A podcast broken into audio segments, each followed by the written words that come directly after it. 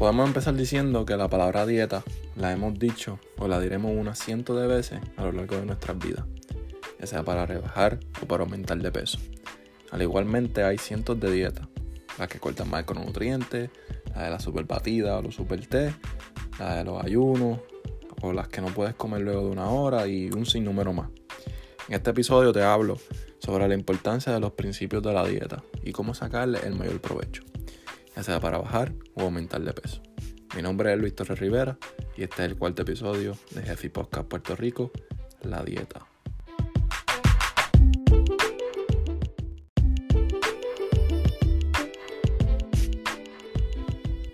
Hoy en día hay cientos de dietas, muchas de estas super comerciales que te prometen y prometen, pero no son lo más saludables.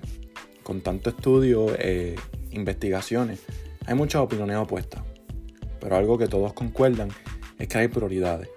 La importancia, empezando por el balance calórico, la cantidad de macronutrientes, los cuales son los carbohidratos, las proteínas, la grasa, y aquí también podemos incluir el alcohol, pero de este hablaremos un poco luego.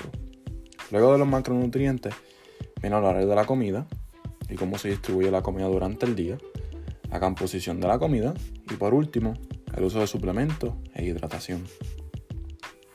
Estos cinco principios son los factores que contribuyen a la pérdida o al aumento de peso. En este episodio aprenderás que algunos de estos principios son más importantes y efectivos que otros. Al igual que el ejercicio, podemos tener la mejor dieta, pero depende de nosotros. Como todo en la vida, la consistencia es la que nos lleva al siguiente nivel y en la cocina no es la excepción. Los estudios e investigaciones han demostrado que el balance calórico ha sido el principio más importante y con más efecto en el cuerpo. Me explico.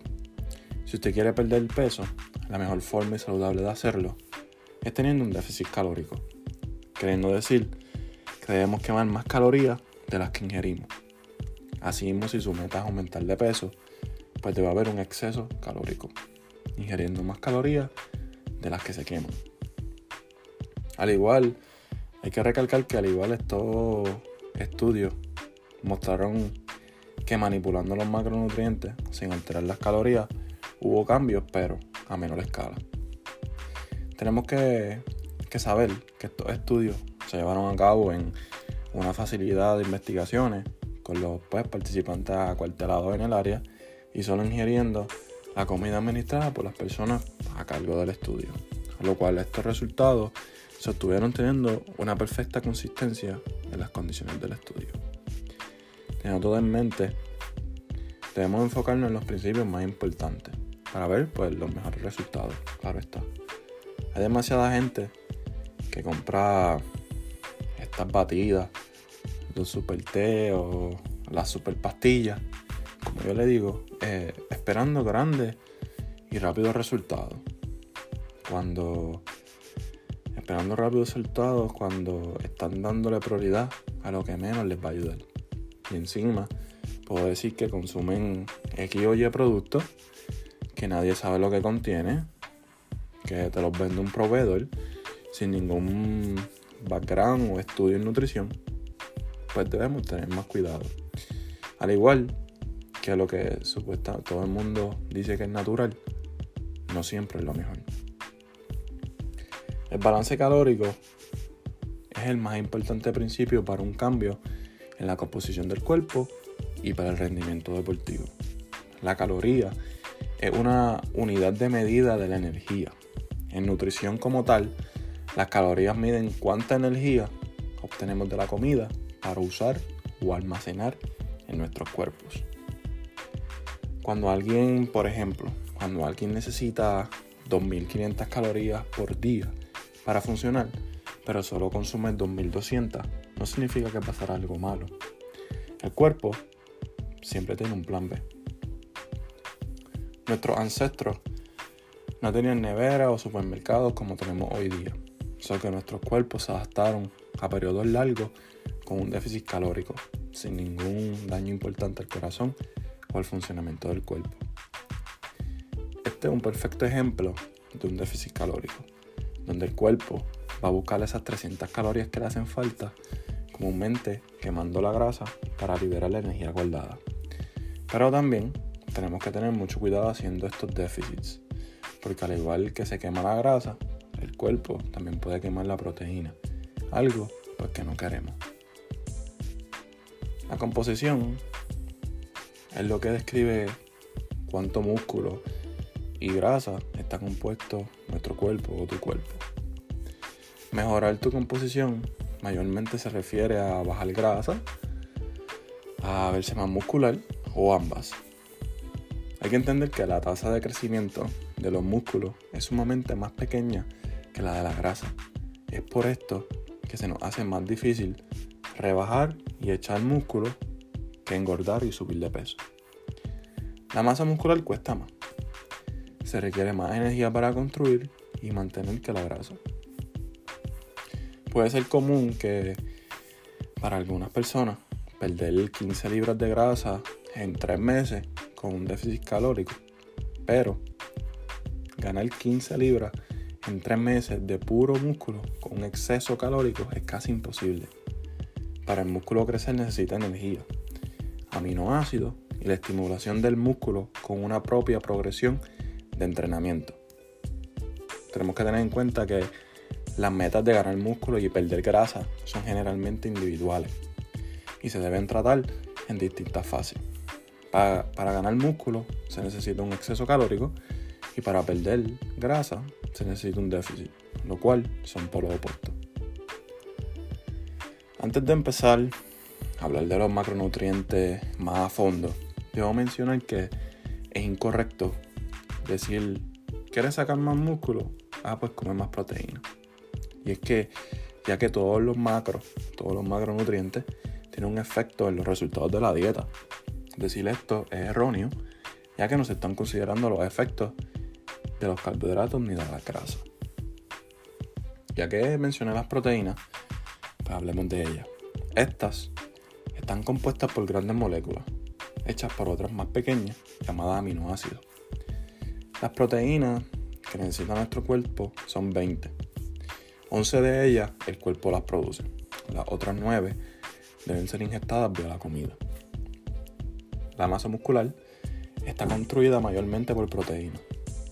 Cuando aumentó de masa muscular la misión, debe haber un balance positivo de aminoácidos. Construir nuevo tejido se le conoce como anabolismo. La construcción de nuevo músculo con un exceso de aminoácidos es un ejemplo de un proceso anabólico. La cantidad mínima de proteína al día que se debe ingerir es alrededor de 0.3 gramos de proteína por libra de peso corporal. Tengamos claro que este mínimo no es una recomendación para un físico mayor ni mucho menos para rendimiento.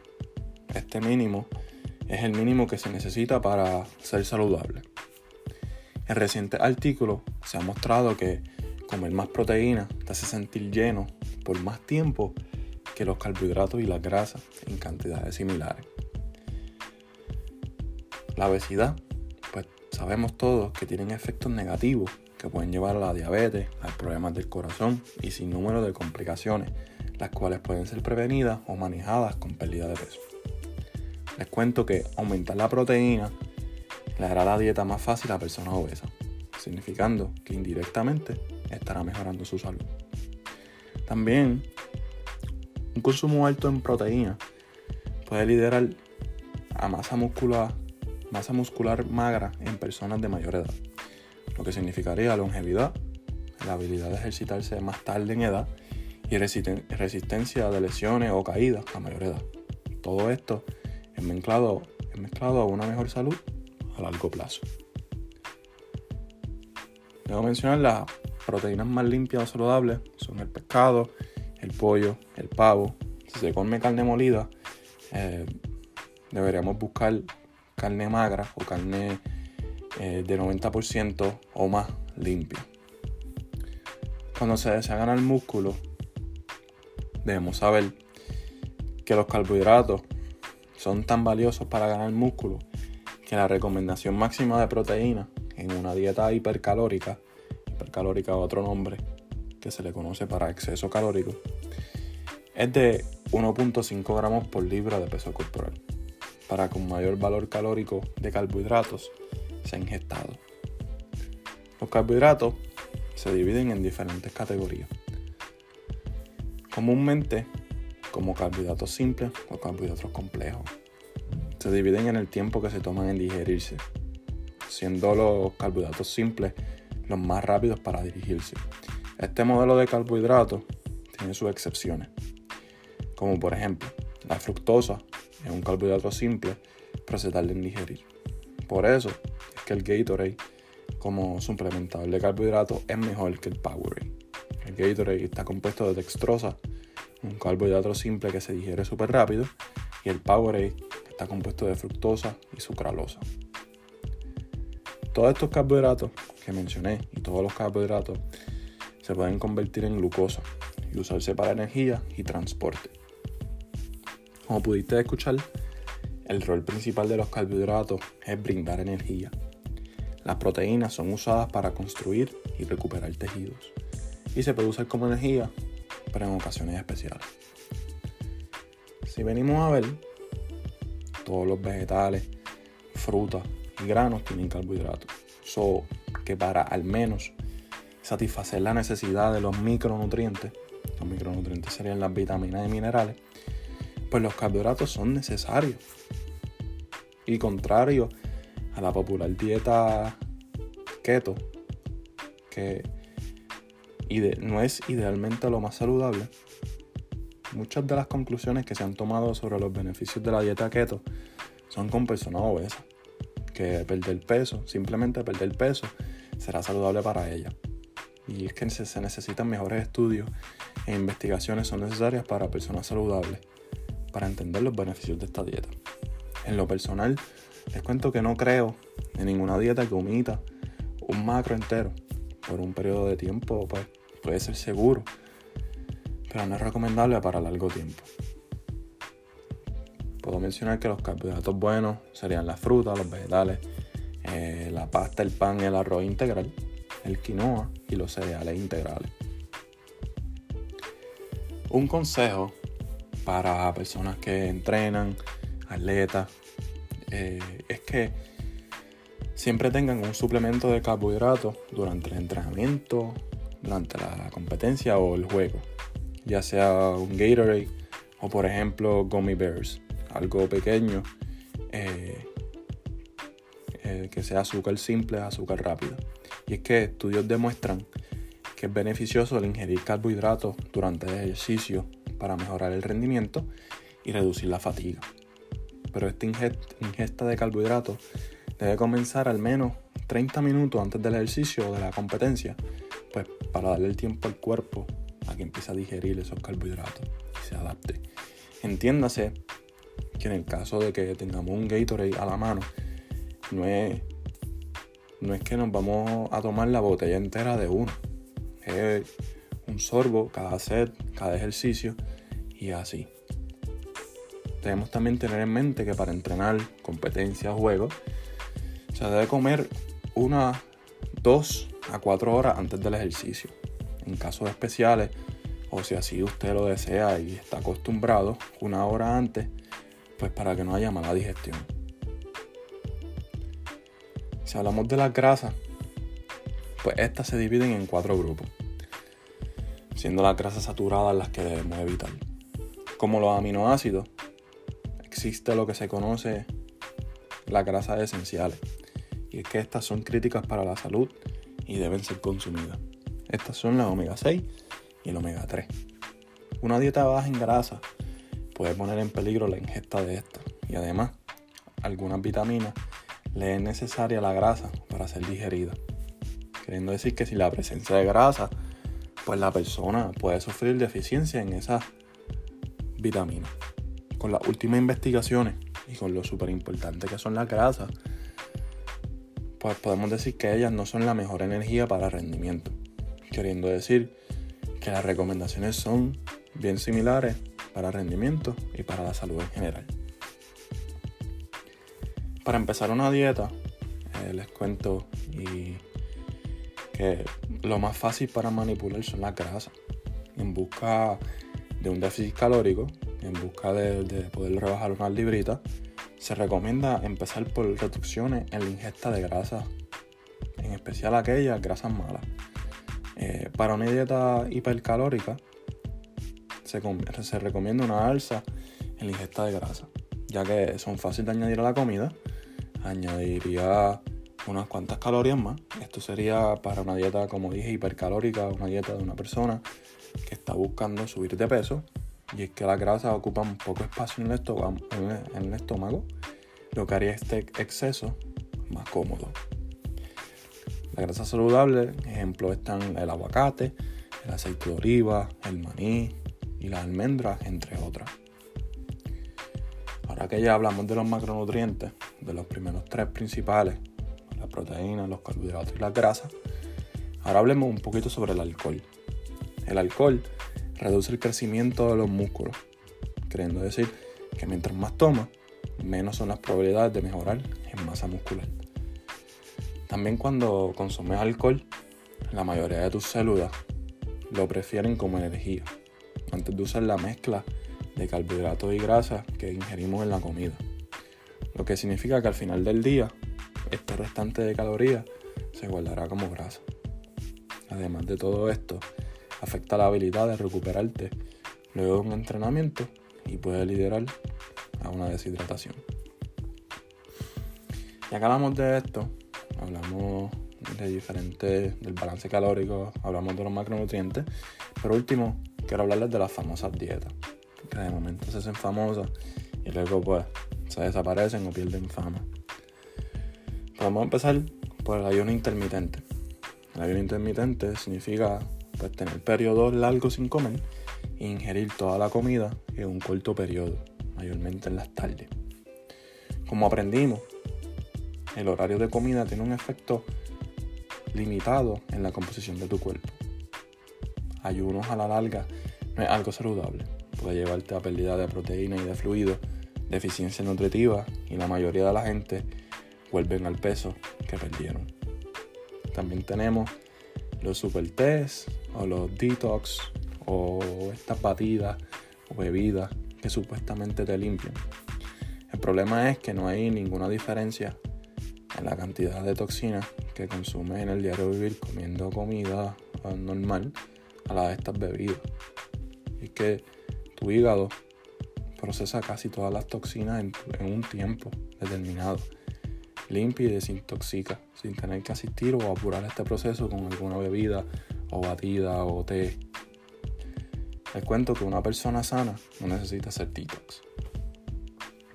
Si hablamos que si comer en la noche te hace engordar, pues como recuerden que el principio de más importancia es el balance calórico, queriendo decir si queremos bajar de peso, pues necesitamos, necesitamos un déficit calórico.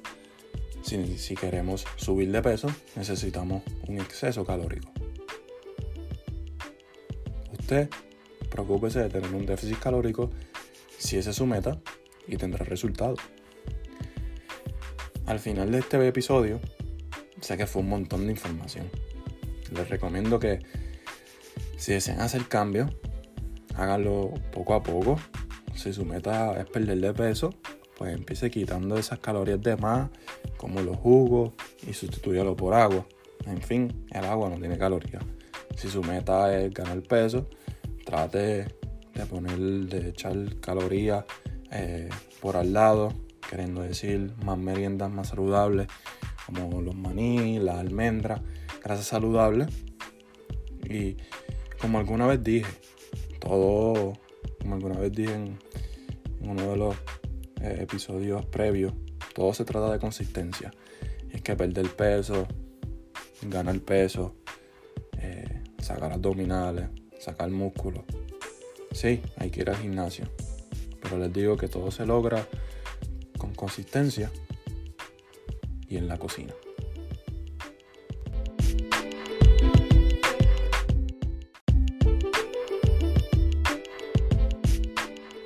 Familia, hasta aquí el episodio de hoy.